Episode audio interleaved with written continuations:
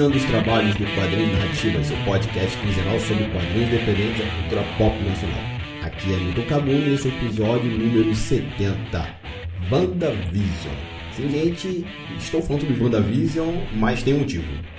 Por mais que a gente fale sobre quadrinhos independentes, a cultura pop nacional, eu sou um pesquisador de quadrinhos também e eu faço parte da Aspas, a Associação de Pesquisadores e Arte Sequencial, sediada em Leopoldina, Minas Gerais. E a gente pesquisa quadrinhos, outras formas de arte sequencial.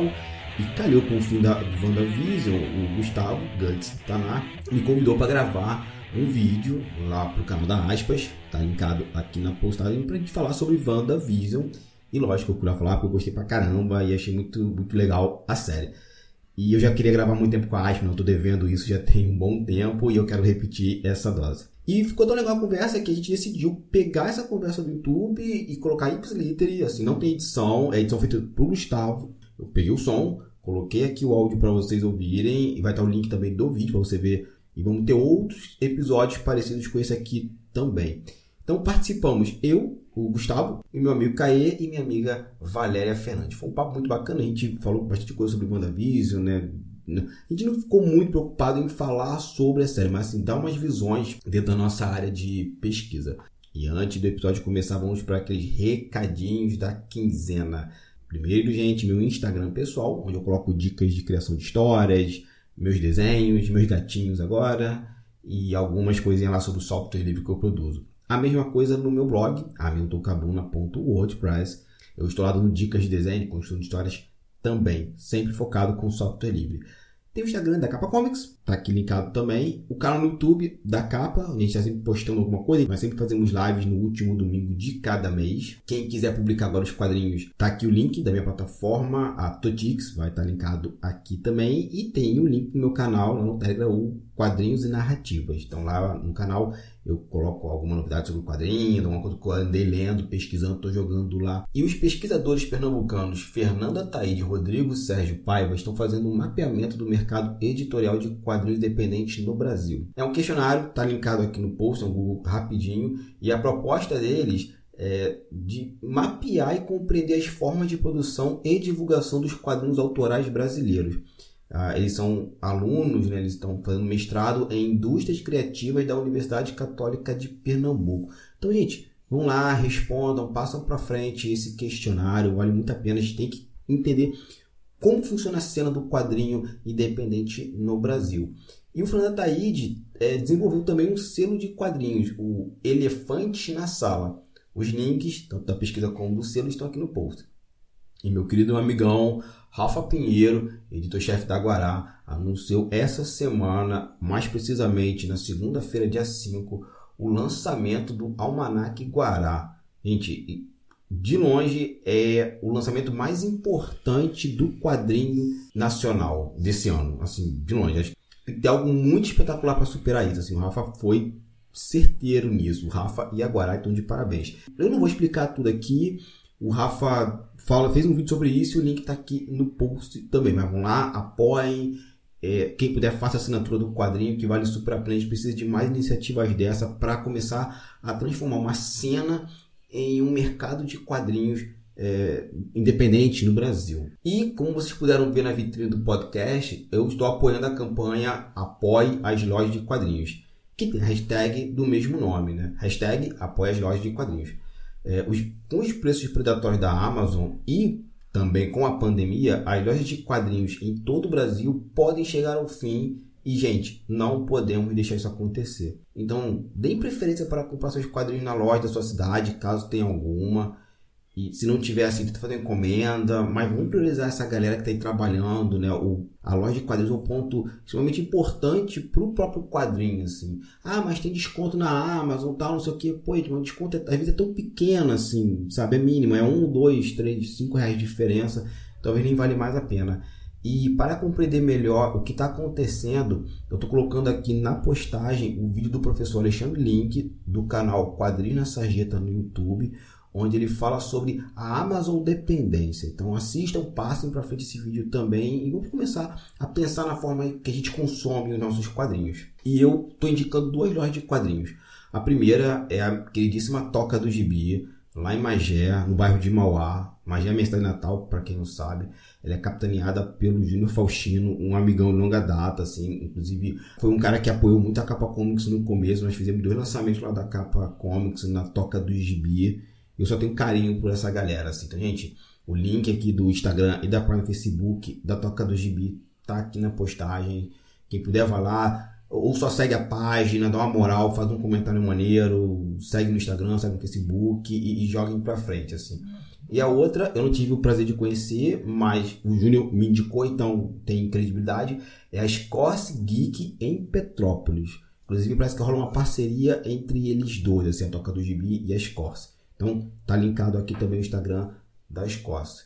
E se vocês conhecerem mais lojas de quadrinhos, é, mande o nome delas, o contato dela, alguma coisa que a gente possa colocar aqui na postagem para o e-mail aqui do podcast, que é o quadrinhos e narrativas@gmail.com, que eu já divulgo no próximo programa e vou divulgando constantemente. E o pesquisador e pedagogo Carlos Antônio Teixeira, da Escola de Comunicação e Arte da USP, acaba de lançar duas histórias em quadrinhos com foco no protagonismo negro e feminino na área científica. Esses quadrinhos são fruto de sua pesquisa de pós-doutorado e esses projetos foram desenvolvidos sob a supervisão do professor Valdomiro Vergueiro, que é também da Escola de Comunicação e Arte, e tiveram apoio da Secretaria Municipal de Cultura de São Paulo e do Consulado dos Estados Unidos. A HQ Meninas e Mulheres na Ciência propõe como personagem principal uma garota negra que sonha em ser cientista, abordando, no decorrer de suas páginas, aspectos sociais e culturais da sociedade brasileira. A missão da personagem é discutir com seus colegas a presença feminina na ciência nacional, citando nomes como o de Enedina Alves Marques, a primeira mulher negra a se formar engenheira civil no país. E o Guilherme de Souza, autor do quadrinho A Última Bailarina, ao lado de Thaís Leal, uma das ilustradoras do livro Os Olhos do Mundo, trazem o quadrinho Cansei de Ser Monstro. Link aqui na postagem, está numa campanha no Catarse.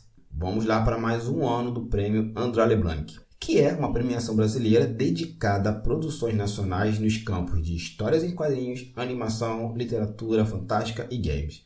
O prêmio, cujo nome é uma homenagem a André Leblanc, artista haitiano e ex-professor da New York School of Visual Arts, é organizado pela Escola de Comunicação da Universidade Federal do Rio de Janeiro e pela Universidade Veiga de Almeida em parceria com o Bossa Criativa, a votação ocorrerá em dois momentos. Primeiro, uma votação popular que vai definir os três finalistas de cada categoria, que serão posteriormente analisados um júri técnico que definirá cada vencedor. Podem ser indicadas quaisquer obras lançadas entre 1 de janeiro e 31 de dezembro de 2020. Link para cada uma das categorias está aqui na postagem. Gente, é isso, recados dados, já falei demais. Muito obrigado pela atenção e fiquem agora com o programa.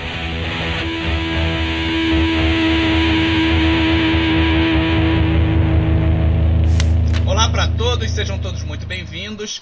Estamos em mais um Aspas Comenta, o capítulo aqui da Aspas, o canal aqui da, no canal aqui da Aspas, onde a gente debate alguma produção inspirada em cultura pop.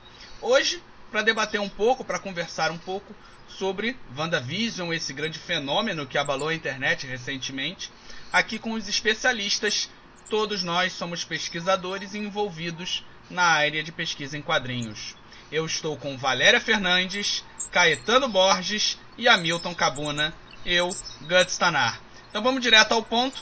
Começo perguntando a opinião dos nossos colegas, começando então com a Valéria. Infelizmente a nossa única representante feminina. Fizemos convocações, mas ninguém pôde estar aqui hoje. Eu peço desculpas ao público e a todos os colegas. Valéria, opiniões gerais. Habilita teu microfone e fala em algumas opiniões gerais sobre a série. Assim, eu gostei muito da série, né? Eu, a princípio, quando a gente começa a assistir, a gente não entende muito bem o que, que está acontecendo, qual é o, né, o objetivo geral da série. Isso foi um aspecto interessante do WandaVision, inovador, porque ele não te entregou sobre o que, que era a série é, logo de saída. Então, isso possibilitou, por exemplo, a criação de uma série de teorias por parte dos fãs né, sobre é, o que, que é essa série. Uma coisa que ficou óbvia desde o início é que era uma grande homenagem é, as sitcoms, os seriados, né, normalmente centrados na família, no mesmo ambiente, tá, tá um barulho de fundo aqui, né? É, seriados, sitcoms que giram normalmente em torno de uma família, que tem um ambiente que é um ambiente repetitivo, que é a casa, ou a pequena cidade, ou a pequena comunidade, né? aquela coisa muito, muito micro, mas é, não ficava muito claro é, para onde seria o encaminhamento da série. Só que, ao mesmo tempo, né, para quem teve a paciência de passar do segundo episódio, que eu acho que para muita gente foi um desafio, né? o primeiro episódio era uma homenagem a I Love Lucy, e aí a pessoa, ah, para que, que eu quero assistir um seriado de super-herói preto e branco é, que está brincando com I Love Lucy? Não quero ver isso. Né? Então, muita gente já ficou meio... E o segundo episódio, que, que também era uma homenagem é, a seriados da década de 1960, embora eu tenha percebido ali algo do, do Vale das Bonecas ali, Mulheres Perfeitas, na cena da biblioteca, né, no, uma brincadeira com isso, né? É, mas você começa a introduzir elementos de perturbação naquela série, ou naquele mundo perfeito, que apontavam que aquele mundo não era muito perfeito. E aí o interessante era isso, esse diálogo, não somente com a memória da televisão, mas com formas de narração, de narrativa diferente. Quer dizer, cada episódio você tinha, de uma certa maneira, uma evolução, uma modificação na narrativa, e principalmente na forma como a protagonista, que é a, a Wanda, ela acabava se comportando diante da tela e diante da, é, daquilo que estava ao seu redor, ainda que algo que já, sei lá, no quarto, quinto episódio já estava evidente, que era uma série sobre luto, que era uma série sobre dor. Né? E sobre superação ou não do luto. Quem viu até o final sabe bem né, como é que a coisa se desenrolou. Eu tive algumas pequenas decepções com, com a série, porque eu fiquei imaginando coisas que poderiam acontecer, mas, no geral, a série foi muito satisfatória. Né? E, principalmente, eu acredito que, que o que fizeram com Visão, para mim, foi muito satisfatório. É claro né, que aquela coisa do, do ator, né, do Paul Bettany, de dizer que queria contracenar com alguém que ele admirava muito, que ele nunca tinha contracenado antes, aquilo foi uma das maiores trollagens que eu já vi na minha vida, né, porque se criaram uma série de expectativas que efetivamente foram massacradas no final. Mas é, eu achei, por exemplo, no outro dia, né, logo de madrugada, assisti de madrugada ontem, né, no Twitter o pessoal falando: ah, eu acordei cedo, os americanos acordei cedo, fiquei até tarde para ver o Visão morrer uma terceira vez. Ele não morreu uma terceira vez, né? de forma nenhuma. Né? E, e, isso é muito importante ali na série. Se teremos uma segunda temporada ou não, acredito que teremos. Não é? Ou se eles vão integrar o elenco de outras séries ou de outros filmes, não. Eu acho que vai ser uma segunda temporada. Mas, enfim, você tem um enrolar aí dessa história da Wanda, do Visão, que é, tem muita coisa a ser contada ainda. Então, assim, quem teve a paciência né, de, de saborear essa homenagem à televisão e aguardar que os elementos do mundo da Marvel que a gente conhece fossem sendo introduzidos ali de forma mais clara, eu acho que se divertiu bastante com o seriado. Hamilton, nosso debutando aqui conosco, né, estreando no, no canal da Aspas, diretamente de Portugal. Por favor, deixe suas impressões lusitanas nesse momento. Bicho, eu gostei muito da série. Vou falar. Eu acho que o, o, o último episódio aqui eu tinha umas coisas que me incomodaram, né? vai falar isso um pouco mais lá na frente.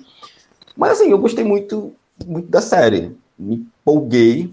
Eu gostei daquela homenagem à televisão nos quatro primeiros episódios, né? Você tem essa coisa com as sitcoms. E eu vou falar algo meio polêmico aqui, que, assim, eu me sentia a mesma sensação que eu tive vendo WandaVision, que é assim, você não sabe para onde está indo.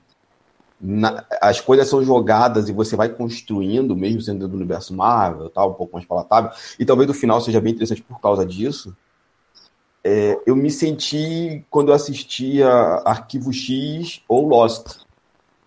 Você tem um mistério rolando nas duas séries e assim, beleza, o que vai acontecer? E, aí, e me fazia querer assistir mais e mais a, a série. Eu gostei pra caramba, assim. Achei a série, a série bacana. bacana. O final tem seus problemas, mas eu acho que ele é condizente com a ideia do universo Marvel. Ele destoa um pouco do, do que. Talvez o episódio 8 e 9, né? Ele sai um pouquinho do que a gente estava vendo do universo. Daquela ideia de sitcom, homenagens, e vai para outro caminho. Mas eu gostei da, da série. No todo, eu gostei muito. Caetano, sua vez de dar as suas considerações. É, eu, no geral, eu gostei da série. Não vou dizer que eu gostei muito, mas eu gostei da série. Eu gostei especialmente do miolo da série. Eu acho que esses dois primeiros episódios são muito arrastados. E os dois últimos já entram naquele modelo Marvel, né? De como as uhum. coisas têm que ser. Especialmente o último, que é aqueles 30 minutos de batalha final. Por mais que eu tenha gostado da, da forma como se resolveu, eu achei que não foi só uma luta de poderes, sabe? A, a, a Wanda foi, teve um plano lá de usar os selos para impedir a, a Agatha de usar os poderes, o Visão venceu, venceu a si mesmo no papo, então achei inteligente. Já Mas, aproveitando, né, era pra gente ter falado antes dos spoilers, né? Vai ter spoiler, pode ter spoiler, então siga seus comentários, desculpa. Ah, tudo bem, essa aqui é, né? A gente é, vai né? comentar né? sem spoiler. Não, mas eu vou botar no título do, do, do vídeo, é mas bom, pode comentar à vontade. Né? Tem algumas especulações aqui que eu, vou dizer. Eu não fiquei tão intrigado com o que ia acontecer, porque eu li Marvel demais. Conheço é. a história da Feiticeira Escarlate toda. Na verdade, eu vi até fragmentos dessa estrutura da cidade fictícia. Isso não acontece em nenhuma história da Feiticeira Escarlate. Dinastia é outra coisa, tem a ver com alteração de realidade, é mais doideira. Mas tem ali mas a história da ressurreição da Fênix, quando a Jean Grey ressuscita.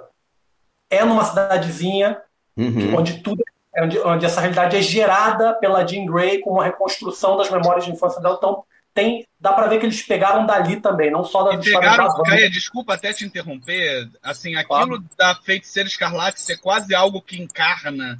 Eu acho, eu também vi isso dentro de uma ideia de Fênix, de, de, de ser quase uma, um, um poder ancestral que encarna nela. Não tem um paralelo é. disso? Pode dar continuidade. Eu, eu tô curioso para ver como eles vão desenvolver esse, esse lado. Não, a feiticeira escarlate não é mutante, não, não tem nada disso, ela é bruxa, tem origem com a gema, então é uma origem radicalmente diferente que permite abordagens diferentes que a gente vai ver mais adiante. No filme do Homem-Aranha vai ter relação, no filme do Doutor Estranho vai ter relação, então isso vai ser mais explicado.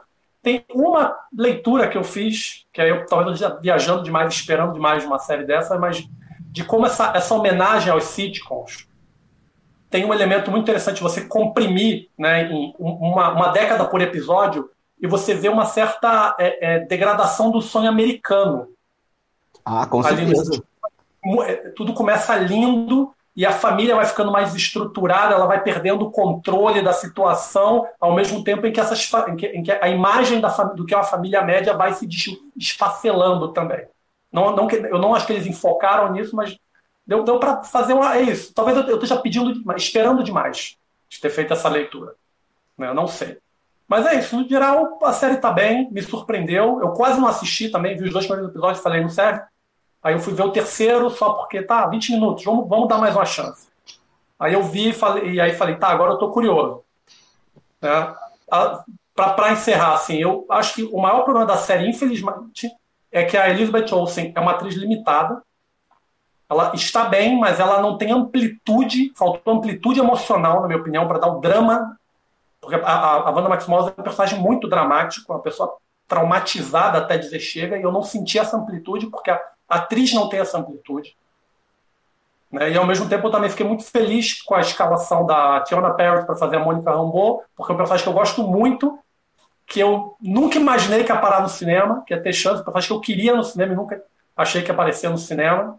Então eu fiquei feliz com ela, porque acho que ela deu muito certo, a atriz carismática, um personagem que funcionou e que vai ter, vai ter espaço de tela mais para frente, né? que é os próximos 10 anos aí de fases. Mas é, é, mais, é, é mais ou menos isso.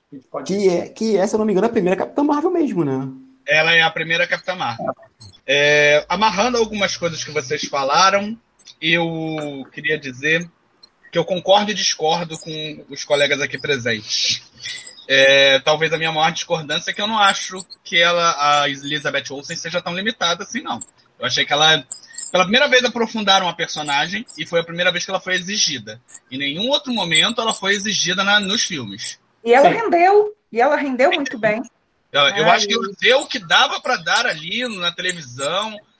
É, eu acho que também a gente está muito acostumado com a suntuosidade ali de ultimato. E a Marvel pegou e falou assim: não, não, vai ser aqui, casinha fechada aqui. e isso no final a gente vai até falar. De uma maneira geral, eu gostei dos dois primeiros episódios também, embora eles sejam. É, eles limitem, eles sejam realmente mais lentos. Eu concordo que eles são mais lentos, lentos e podem ser considerados um problema. Eu, é, eu assim, acho que o que. Pode falar, Valéria.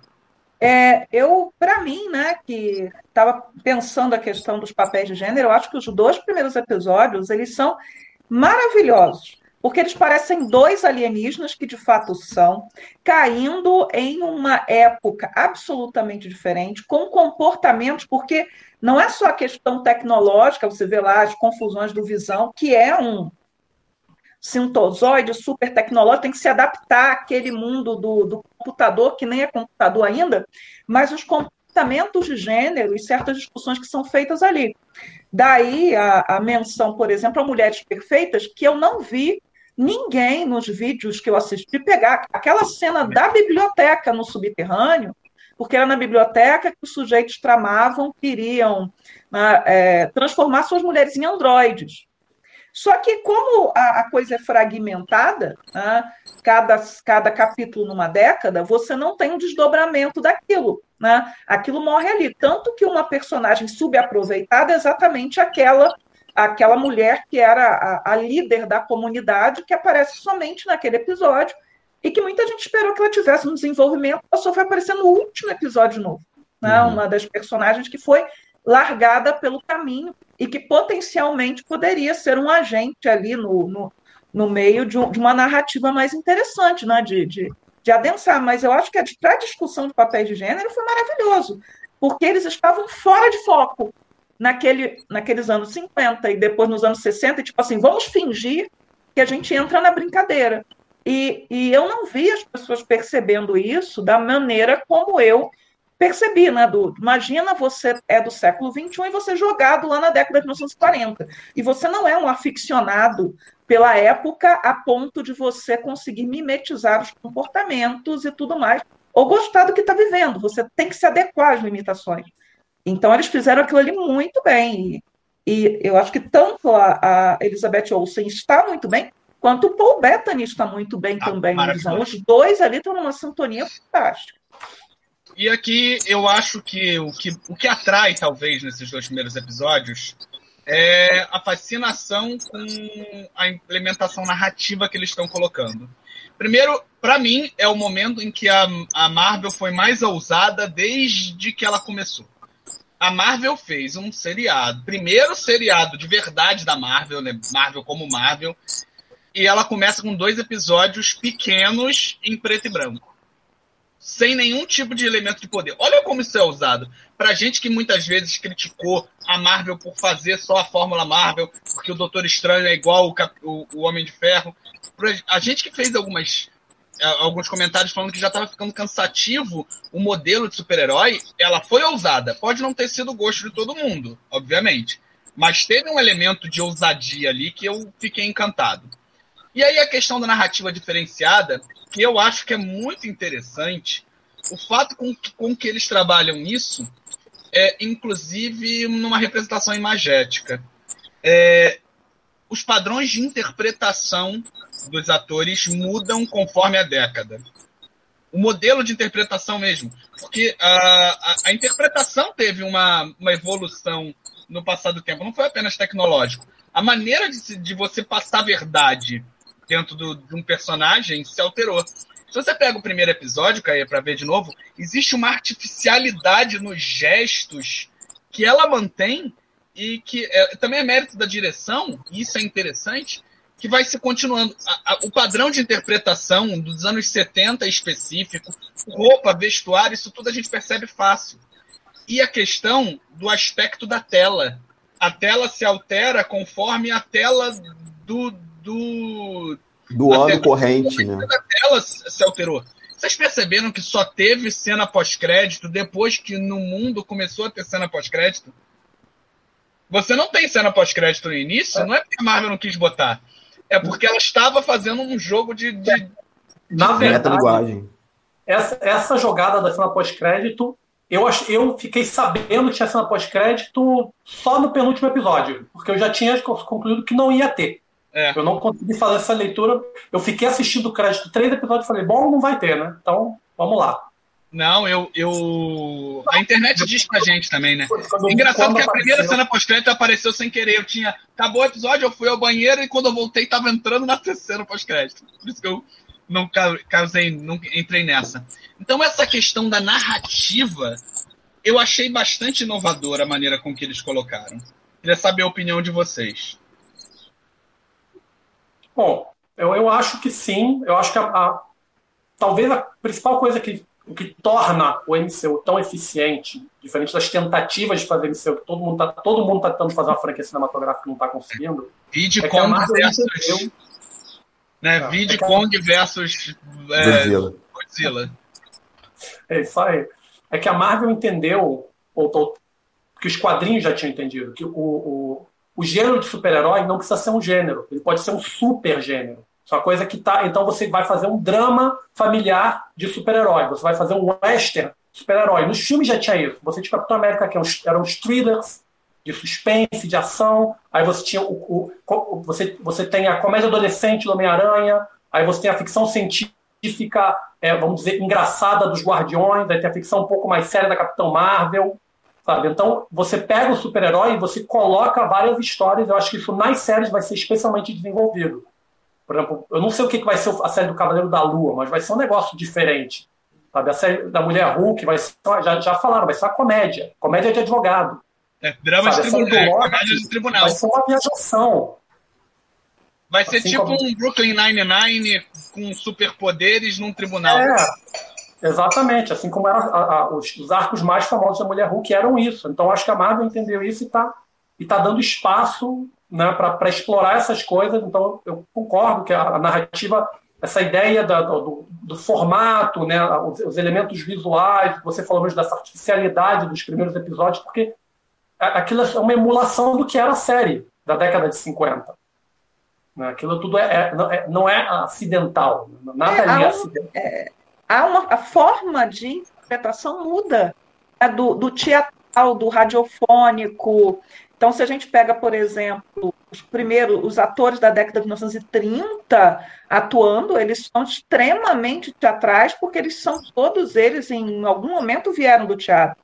O pessoal que fazia sitcom nos anos 50, fatalmente tinha vindo, muitos deles, das radionovelas uhum. e que estão sendo transferidos para a televisão. E há a questão da limitação das, das câmeras. Você só tinha uma câmera, depois você passa a ter três câmeras. Né? Quer dizer, isso tudo foi trabalhado muito bem dentro, dentro do, seriado, do, do seriado. Então, é, eu acho chato, né, muitas vezes, que as pessoas elas querem mais do mesmo. E mesmo quando você tenta oferecer mais do mesmo com uma roupagem diferente, elas acabam ficando meio melindradas em relação em relação a isso. E eu fiquei feliz porque nos filmes, tanto a visão, o Visão quanto a Wanda, eles eram subaproveitados.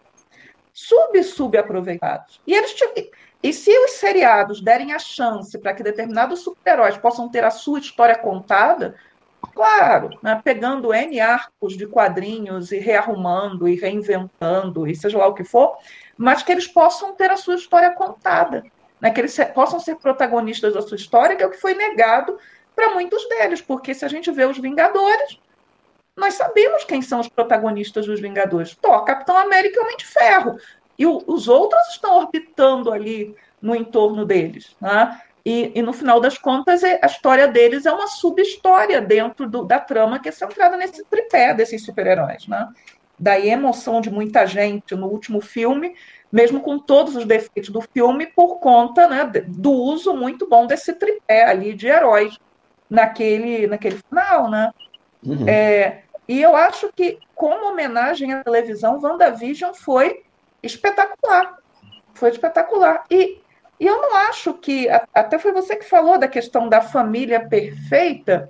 Eu acho que a questão da família perfeita americana, ela não estava ali na, na, na, na no centro daquilo, porque no final das contas, né, a Wanda, ela, ela, ela queria esquecer da sua dor, né? E ao tentar esquecer da sua dor, ela vai criando um mundo perfeito que ela não consegue manter. Mas não necessariamente um elogio a esse tipo de família toda organizadinha, né? Que é aquela que predomina nesses seriados americanos, né? Eu acho que a coisa era mais profunda que isso, né? No final das contas, não que a sua análise não seja uma, uma linha de análise válida, não, eu gostei mas assim, eu acho, dele. eu acho que a situação ali de, de, de drama psicológico mesmo, de, de perda, de dor, de luto, e num momento em que muita gente está de luto por conta do coronavírus. Muita gente não consegue, né? Quer dizer, não consegue superar, perdeu a família inteira, né? Assim, é uma série que fala de trauma, no momento que a humanidade está coletivamente traumatizada, né?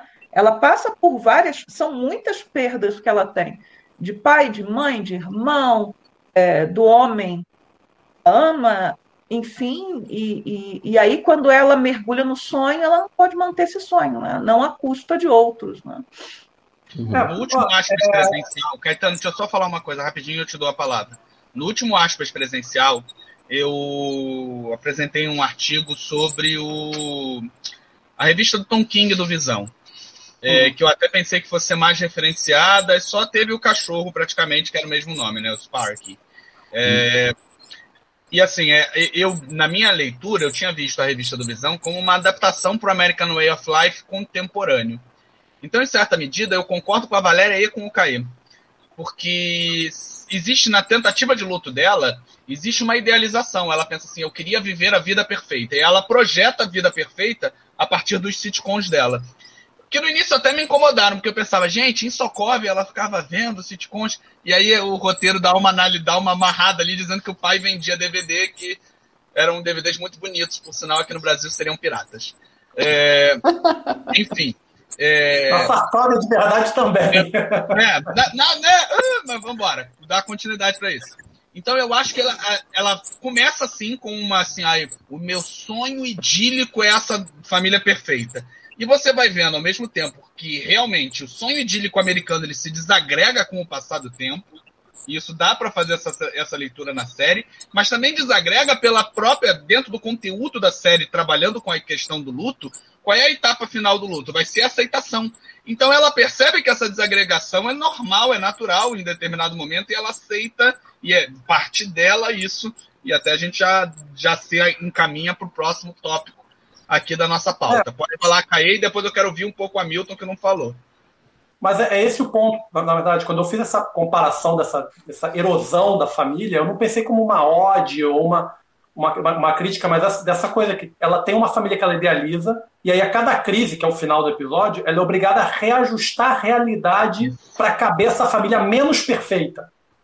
E que acompanha o processo das famílias americanas. Você tem isso, I Love Lucy, depois vem a feiticeira, da década de 70 eu não, não lembro qual era, porque eu não, não tinha ligação tão próxima. 80 é Married with Children. Aí nos 90 eles já pularam, que os 90 não tem série Nos 70 é The Brad Bunch.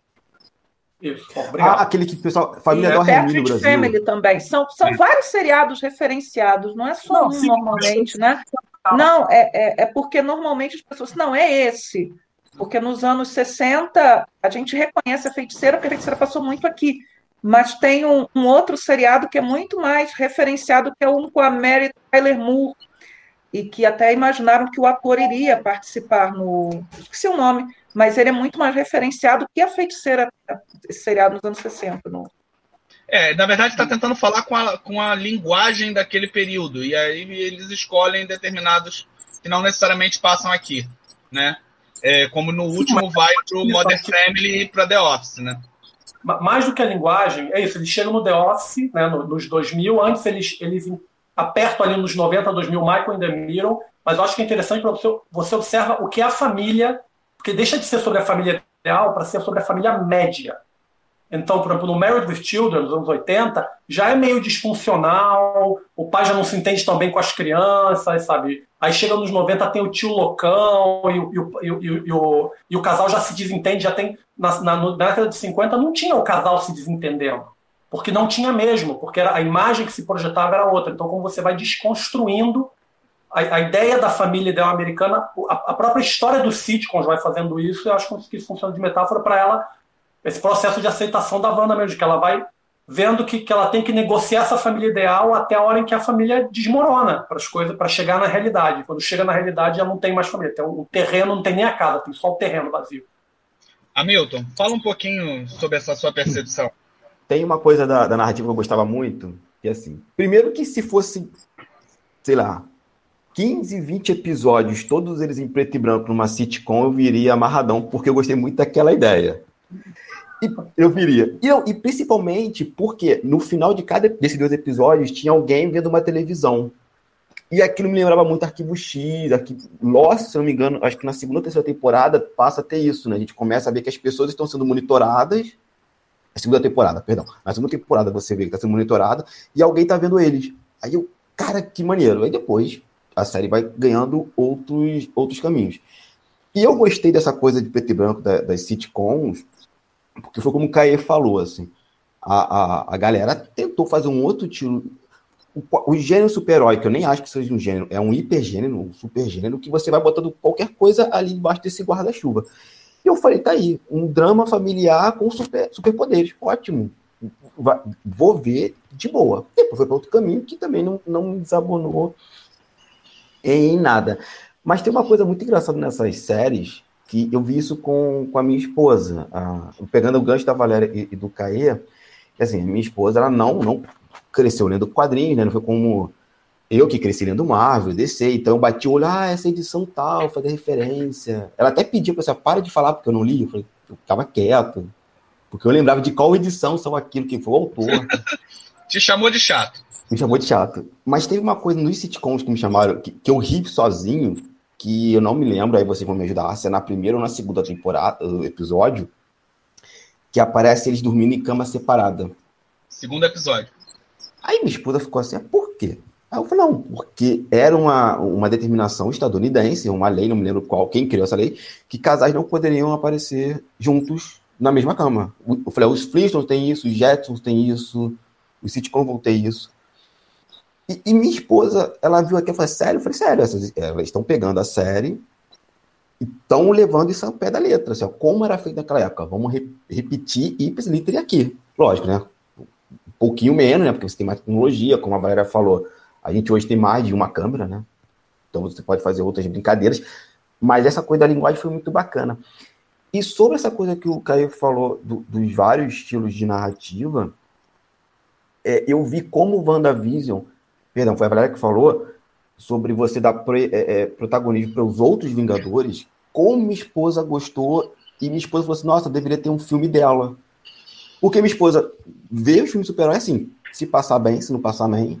Ela gosta do espetáculo, mas não é como a gente que fica vendo aquelas minúcias de roteiro, que edição foi feito aquilo tal. É... A minha esposa gostou muito da série. Tanto que, por exemplo, eu não queria ver cenas pós-créditos, assim. É melhor, eu não sabia que ia ter. Minha esposa que via tudo. Quando acabava, no, a gente via na, na sexta-noite, no sábado, minha, minha, esposa abria o computador, ficava vendo aquelas teorias da galera de youtuber, que isso é outra discussão. Mas como minha esposa gostou, e, ela, e, e foi o que a Gabriela falou, assim, acho que a gente começar a aparecer outros Vingadores, outros personagens, dar protagonismo para eles, em série, ou filme, tanto faz, como isso é bom, inclusive, até para a própria Marvel, né? Assim, você começa a formar outro público. Minha esposa agora quer ver os Vingadores para ver essa personagem, que ela não lembrava deles nos filmes. Passou batido. E ela quer ver, e eu fiquei. Ela quer ver outras coisas com esses personagens. Eu fiquei pensando, nossa, a Marvel agora tem. Marvel barra Disney tem um plantel gigantesco para fazer qualquer tipo de série, com qualquer tipo de narrativa. Que eu tenho elenco, né? Eu tenho um elenco ad infinitum para o bem ou para o mal, ela pode fazer isso para sempre. É. É, em algumas séries, a gente vê isso recentemente aqui em Game of Thrones. Foi muito criticado a resolução ali da última temporada, por ter, principalmente por não ter construído isso no decorrer das outras temporadas e ter tirado do bolso nos últimos dois episódios a loucura da Daenerys, né? Que chega com o seu dragão, destrói a cidade, fica uma coisa meio instante. E eu vi alguns vídeos na época, li alguns textos, hoje mesmo eu vi algumas. Eu li um texto que a Dani Mariano postou é, sobre é, como algumas, como algumas séries e filmes costumam tratar é, o universo feminino, né? E tratar a, a mulher não como uma anti-heroína, como é o caso de tantos homens são tratados, mas como uma pessoa que não sabe lidar com as suas emoções e que por isso. É, e, acaba tendo um mito em várias séries da mulher louca, da mulher descontrolada. E em determinado momento, quando sugeriu ali muito claramente que a Wanda seria a algoz, é, eu vi algumas pessoas pensando: caramba, será que a, a, Marvel vai cair nessa de fazer de novo a, a vilã como uma mulher que é emocionada, mulher isso e aquilo? E eu, eu acho que ela conseguiu fugir disso de alguma maneira. E queria saber a opinião de vocês, sobretudo da Valéria, obviamente, é, sobre isso. É, eu acho que a questão não é nem a, a mulher que não sabe lidar com as emoções, mas a mulher poderosa que não sabe lidar com seus poderes. Então, assim, você coloca uma personagem feminina super poderosa e você a destrói, porque por ser mulher, ela é instável, emocionalmente instável. Eu acho que o, legal, eu não, eu não acreditei que eles fossem fazer isso com a Wanda, eu sempre pensei que um outro caminho fosse tomado, é, principalmente porque é, você tem aquela deixa da Mônica Rambeau. A primeira você tem o vilão desenhadinho ali, quem ia ser o vilão para quem quisesse ver, né? O vilão de verdade da história. E você tem a questão da Mônica quando ela fala: "Não deixe que ele transforme você na vilã dessa história". Então eu acho que a série é muito feliz porque ela não demoniza as emoções. Porque quando você está em dor, quando você está sofrendo, não necessariamente você mantém a sua racionalidade. Isso acontece com qualquer um, né? Seja homem ou mulher, há pessoas que lidam, né? As pessoas lidam de forma diferente com a sua dor, mas quando essa dor vem numa enxurrada tão forte, numa sucessão de traumas, efetivamente você pode quebrar ou você pode tomar atitudes que você não tomaria em condição normal. Eu acho que é, há uma questão importante aí que é a não demonização das emoções, da dor e da vivência dessa dor, mas foi muito bom né, que eles não quisessem transformá-la numa vilã. Então, a, a transformaram numa criatura superpoderosa. E há um problema das criaturas superpoderosas, né? Que se você tem muito poder, e a, a, a Wanda já sugeria isso nos próprios filmes dos Vingadores, né? Que ela poderia ter resolvido o problema com Thanos sozinha, ali, sem ninguém, né? Se você cria uma personagem que tem muitos poderes, você tem que oferecer é, desafios à altura dessa personagem. Então, você vai ter que criar problemas cada vez maiores, né? Então, assim, eu particularmente não gosto de personagens super, super poderosas, porque isso demanda né? Senão fica uma coisa muito artificial, né? muito sem graça. Como é, por exemplo, muitas vezes o encaminhamento das histórias do super-homem. O super-homem é muito superpoderoso para ficar, ficar resolvendo problemas básicos do cotidiano, né? São super seres, né? Então, assim, é, eu acho que a gente vinha numa, numa situação muito ruim. A Marvel tinha feito, provocado um grande problema quando se livrou da mesma maneira da Gamora e depois da Natasha. Isso foi muito feio, isso foi muito ruim, né? Havia outras formas de seguir, outros caminhos a seguir, e o pior caminho e repetindo a mesma coisa. Game of Thrones tinha gerado aquela revolta enorme. Eu não assisto Thrones, mas eu acompanhava as discussões e convivia com gente que era muito fã da série. Né? Então, é, a situação né, do que fizeram com a Daenerys foi, foi terrível, né? Foi péssima, foi muito ruim, né? E eu não apostei que eles iriam fazer isso com a Wanda. Agora, né? é, o desdobramento final eu esperava que fosse um pouquinho diferente. Né? A gente está falando de, de, spoilers, né? mas muita gente não sentou ainda, ainda para ver. Né? Nós temos uma vilã, né? nós temos uma, uma mulher que, que efetivamente é deslumbrada pelo poder a ponto de não ter limite, que é a Agatha Harkness, assim que ela é pintada ali. Né? E, e, ao mesmo tempo, é muito curioso que não se perde aquele componente de que ela seria a mestra da feiticeira escarlate em alguma. É, e eles trabalharam bem com isso, e eu até vi gente reclamando dela ter tido o final que teve, né? De, de, de que foi um castigo, né? ela foi castigada. Ela, né? Eu falei, não, mas é porque ela tem que estar ali para ser utilizada mais adiante, se necessário, e provavelmente ela será, porque a Wanda não tem o conhecimento necessário para resolver certos problemas. Ou ela vai ser acionada no futuro pela própria Wanda, ou ela vai ser acionada no futuro por algum vilão que será introduzido e que vai recorrer a ela para ter acesso a alguma informação, quebrando é, aquele feitiço. Né? Que é interessante que o, isso, isso não é explicado na série. O Visão é capaz de quebrar o feitiço da feiticeira escarlate, né? não em termos macro, mas ele conseguiu. E ele e ele não é mais nada, aquele visão do, do Rex, do dono, que uma extensão do poder dela. Né? Ou é assim, colocado como se ele fosse a memória da joia da mente. Então, meio que ele teria o poder por causa disso. Isso não é exatamente muito bem explicado, porém, é aquilo. Engole é, não. Não é, né? Não é, mas eu também não vou reclamar, entendeu? Não é uma reclamação. Ele é uma projeção, né? Ele é uma projeção perfeita do visão.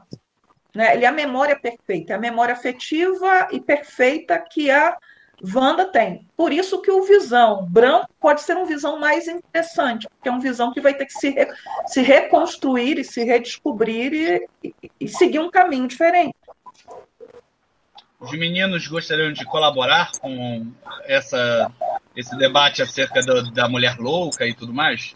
É, eu acho que era um espinheiro danado que eles tinham, porque é isso.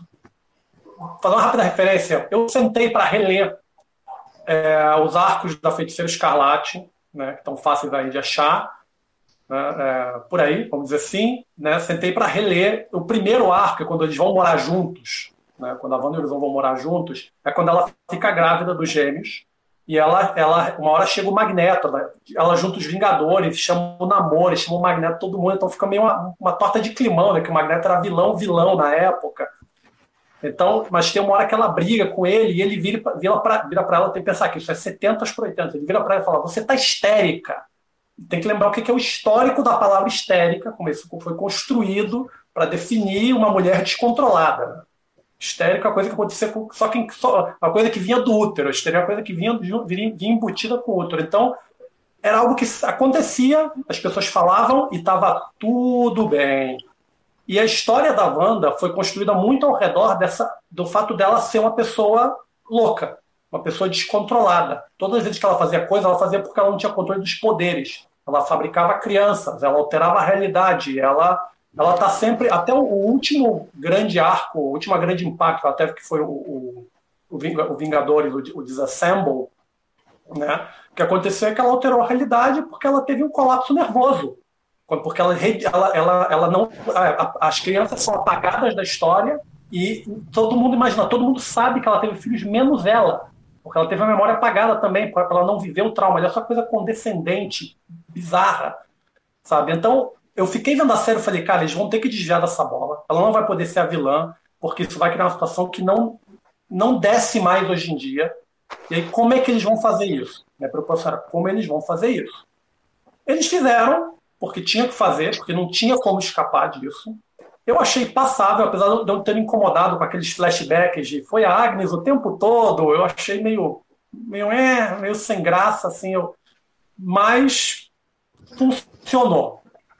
Sim. Então, é acho que o problema né? era isso. O é o importante, é o importante é funcionar. É, você tinha que arrumar uma solução onde não fosse que ela é louca, que ela é descontrolada, porque isso não, não, é, não é mais aceitável. Um personagem ele fica sem agenda de.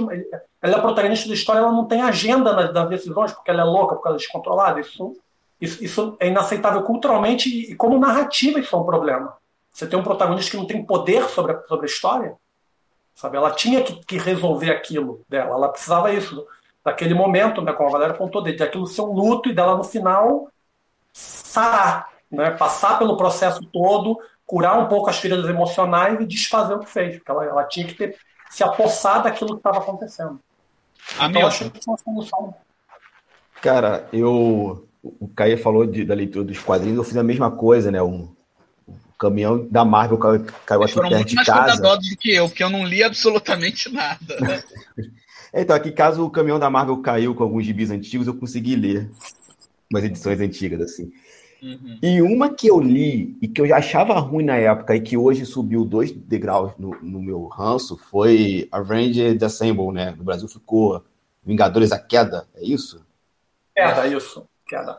Que eu já achava que a história ruim em todos os aspectos, mas aí quando eu comecei a ler essa entrelinha que, que a Wanda não tem controle suas, suas emoções e faz aquela desgraça toda, eu falei, cara, como isso aqui é ruim em tantos níveis?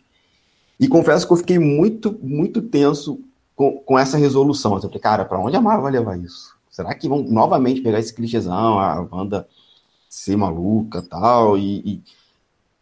Eu gostei da resolução dela, acho que foi como o Caio falou, foi um espinheiro do cacete, que deu, deu pra.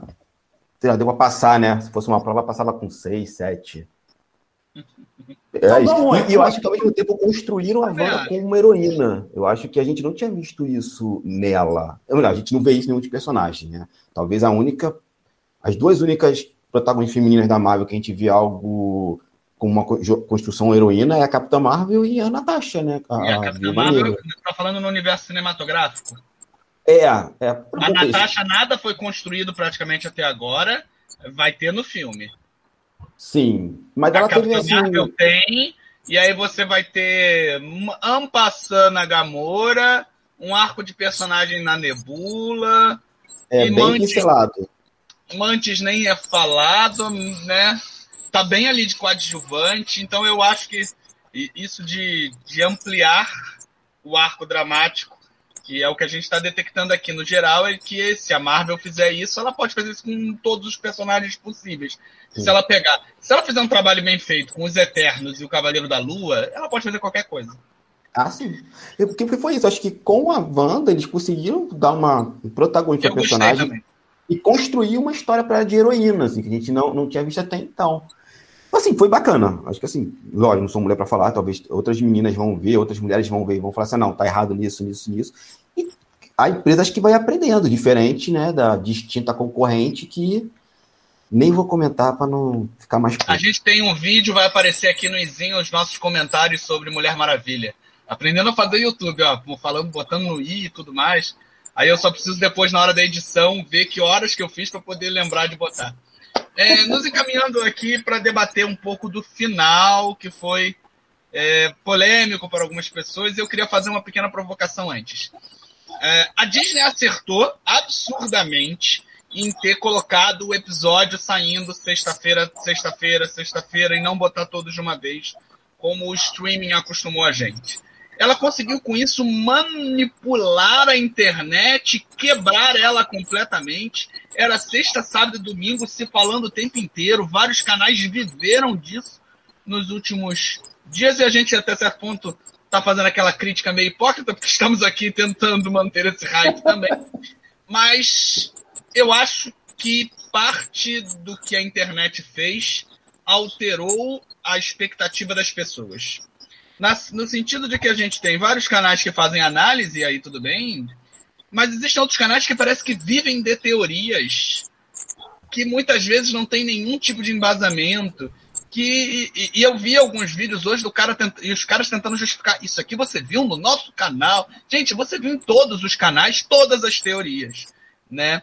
É, eu ouço um podcast que tem de, de Game of Thrones, voltando a Game of Thrones, que fala que tem uma. brinca com as teorias malucas. Tem uma teoria maluca que o, o Ned, é o personagem principal no, no, da primeira temporada, teria orgado, passado o espírito dele para um pombo e sobrevivido. As pessoas fazem todas as teorias possíveis. Só, só uma pergunta. Alguém ah. se importa com Game of Thrones? Só pra...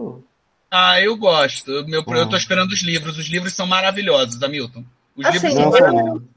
eu não, não me importo, mas eu acho divertidíssimo ver os fãs discutirem. É, eu acho olha uma só, beleza, uma delícia. A série, a série caga na história.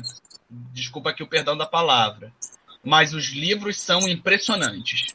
Existe uma complexidade ali que a gente poucas vezes vê em produções literárias. Eu gosto muito, mas é, vamos voltar aqui ao que eu estava articulando.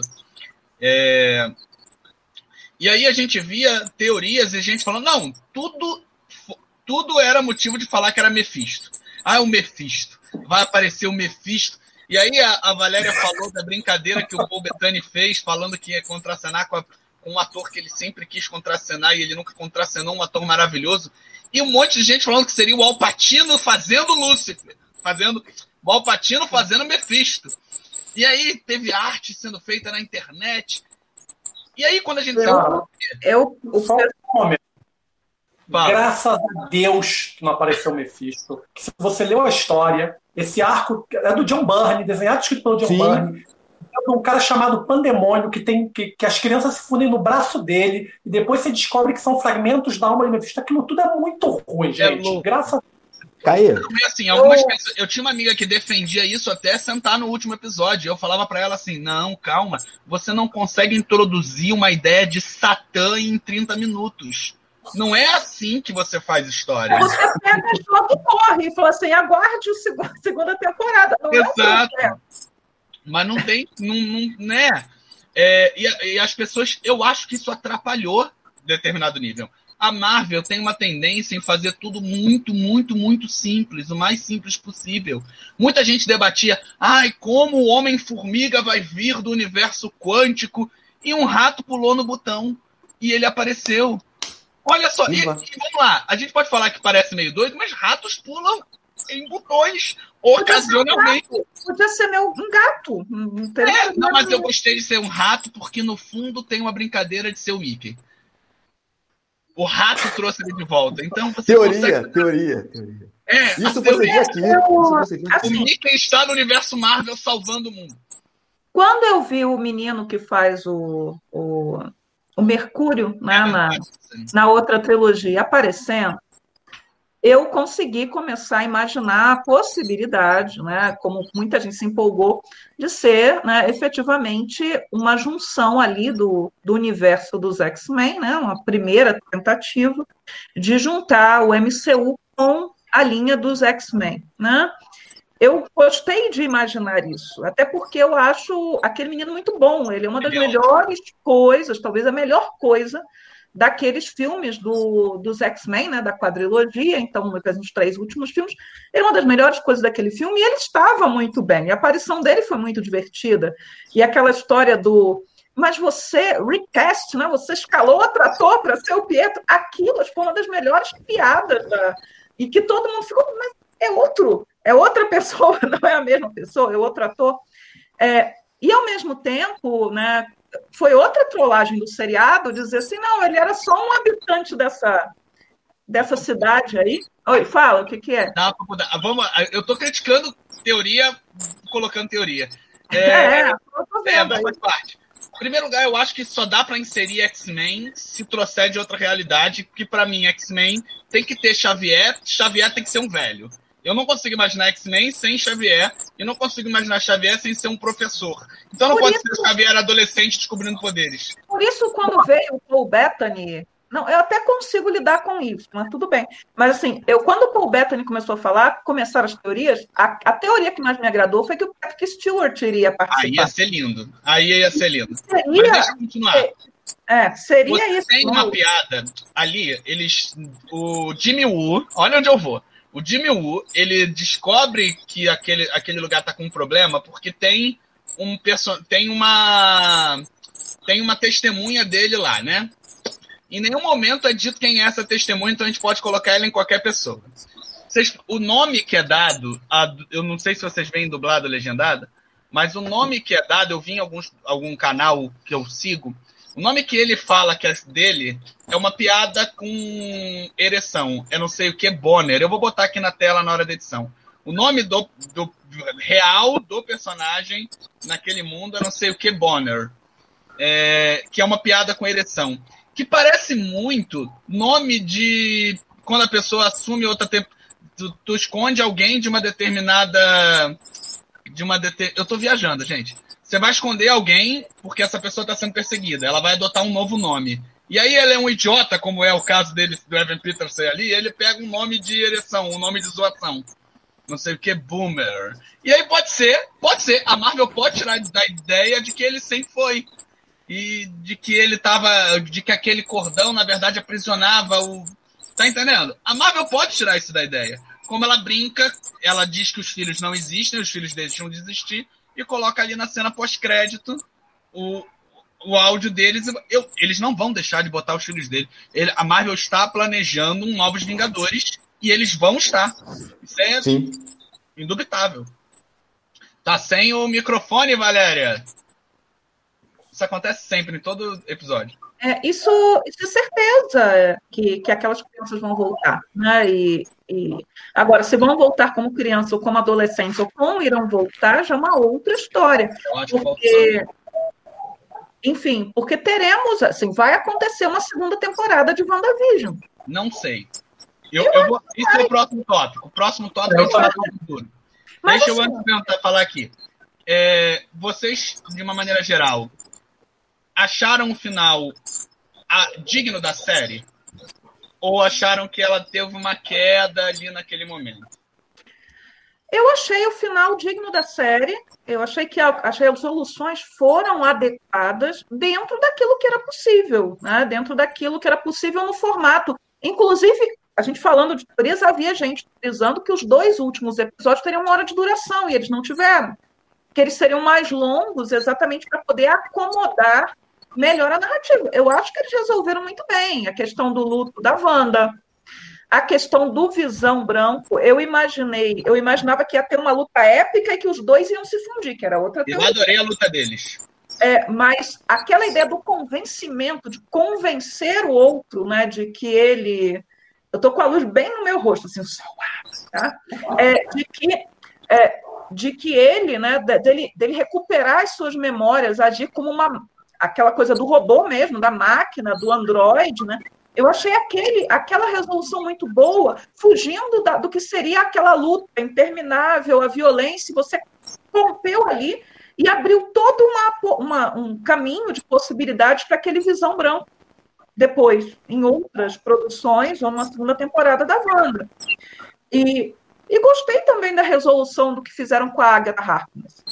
Agora, a cena pós-créditos com a Mônica, que para mim foi subaproveitada nos últimos episódios, uma das minhas dois foi. foi ela não aparecer no penúltimo episódio.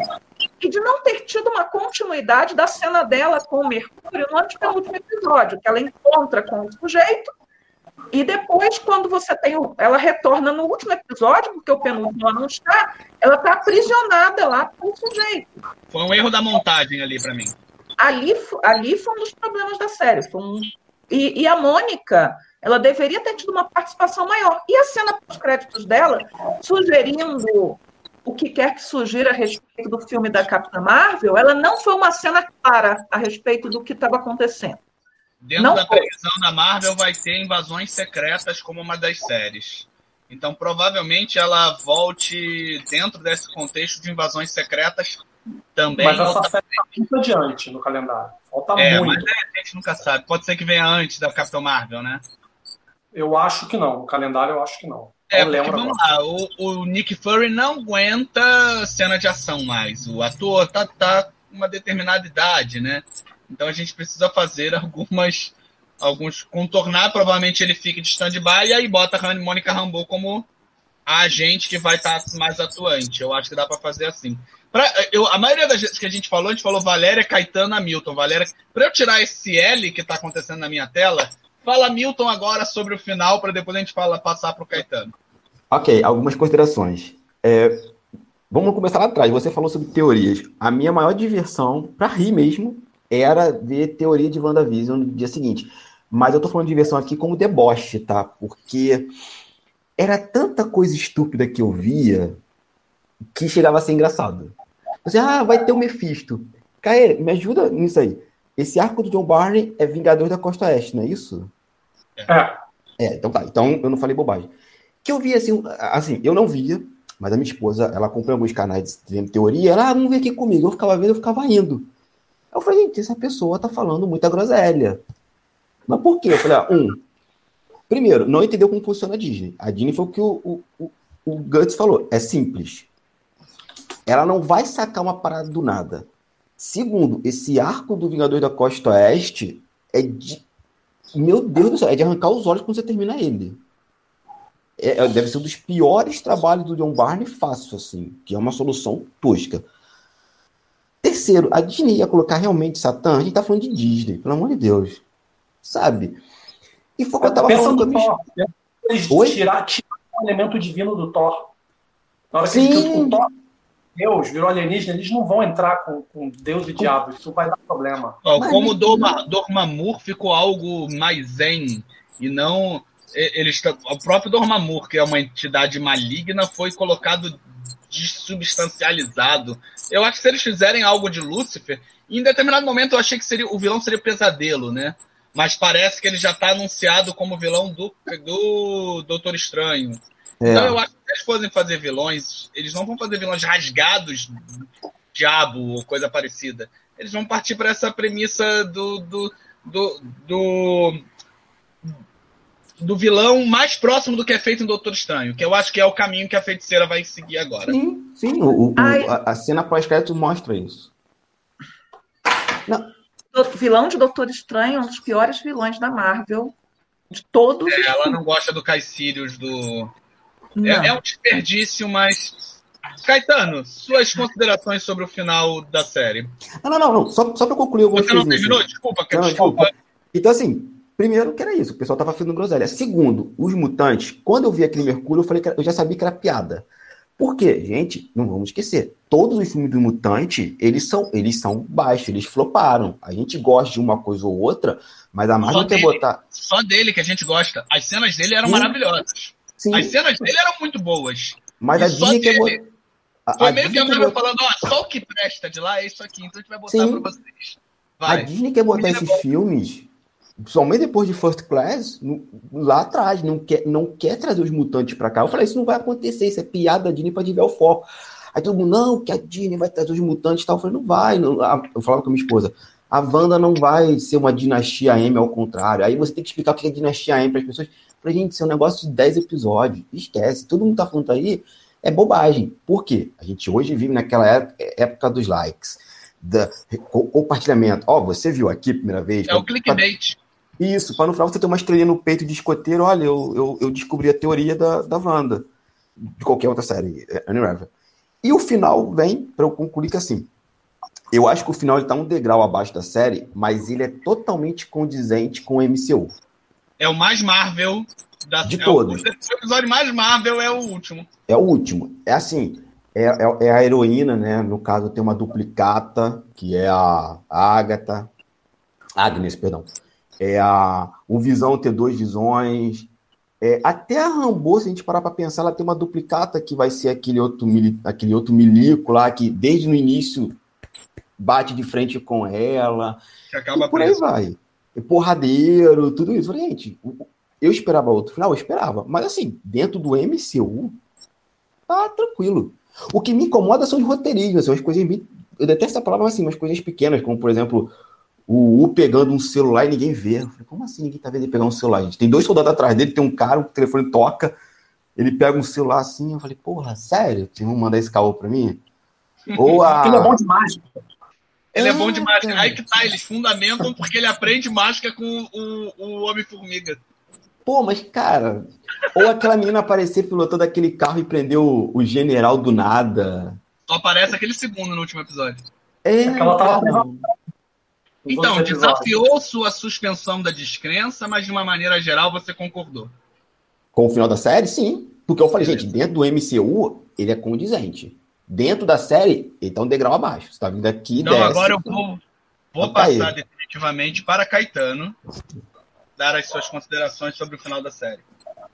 Bom, bom, primeiro comentário assim, cara, você tá vendo um filme, uma série de super-heróis, suspensão de, de descrença tem que ser um pouco menos exigente. Não é pra descartar ela, mas um pouco menos, só um pouco Sim. menos. Tá falando de realidade alterada, da, da, mulher casada com o robô, que tem filho criado da, pelos poderes. A parada já é muita doideira, sabe? Não dá para você. Isso é uma mentirada? Como é que é possível? Sabe? Sendo. Aceita que dói menos. A minha mãe perguntou isso. A minha mãe estava vendo a série e quando eles foram. Tem uma cena lá no segundo episódio que eles vão para debaixo do cobertor. Aí ela, como eles transam? Porque ele é de metal. Eu, deixa pra lá. Pois é. Segue.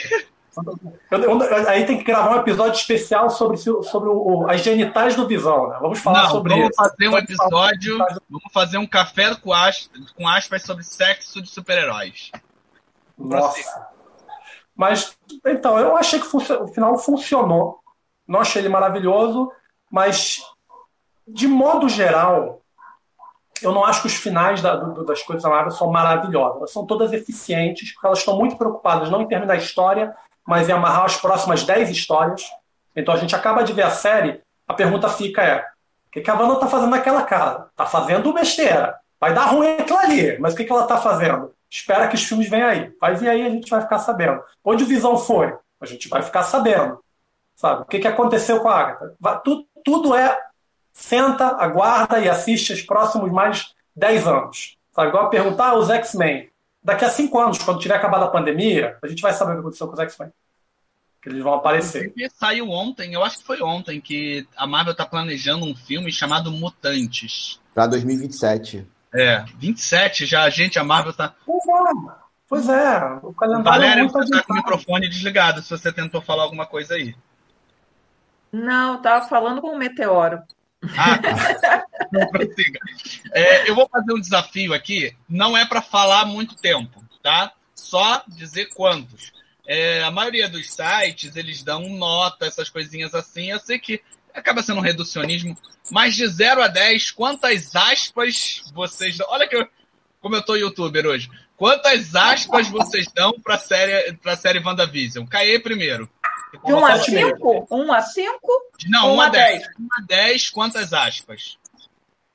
Bom, eu já dei aqui, já tá atropelei. 7,5. Eu dou 7,5. 7,5. Pode ser 8, com boa vontade. É porque eu achei o começo complicado, o final complicado, mas o miolo, eu gostei muito do miolo.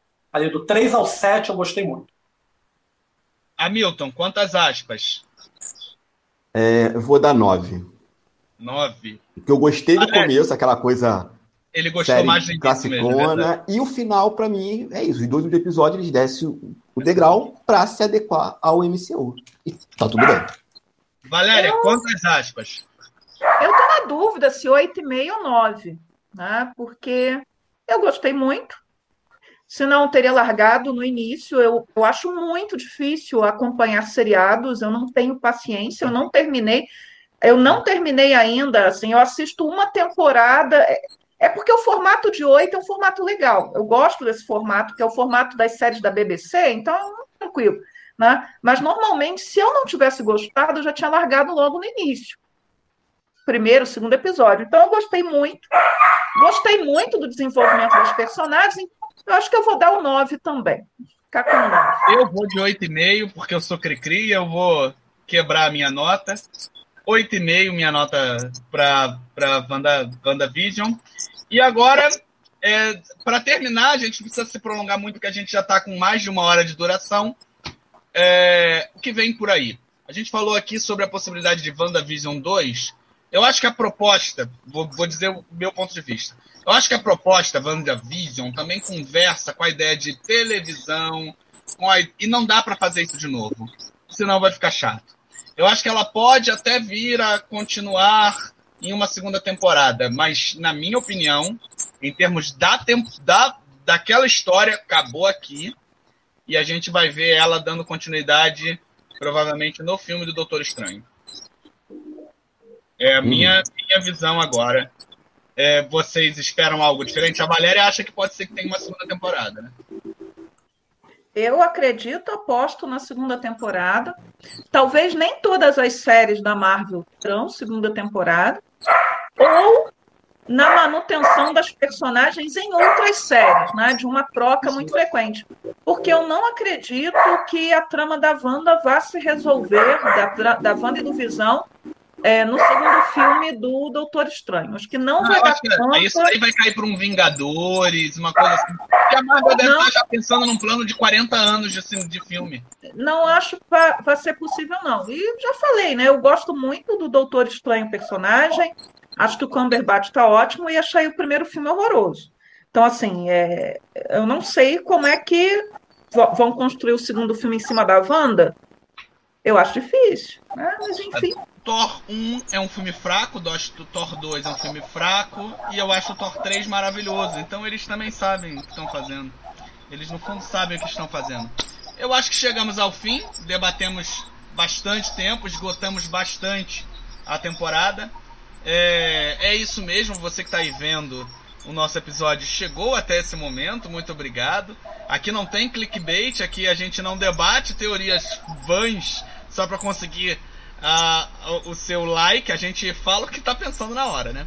É, se você gostou, curta, compartilhe, é, passe esse canal para os colegas, continue levando a ideia aqui do, do Aspas, sabendo que nós temos vídeos sobre temática dentro da pesquisa em quadrinhos, análises de filmes vão estar tá aparecendo aqui. A gente vai começar um projeto com Soldado Invernal para depois. Espero que vocês tenham gostado. É isso. Muito obrigado a todos. Um grande abraço.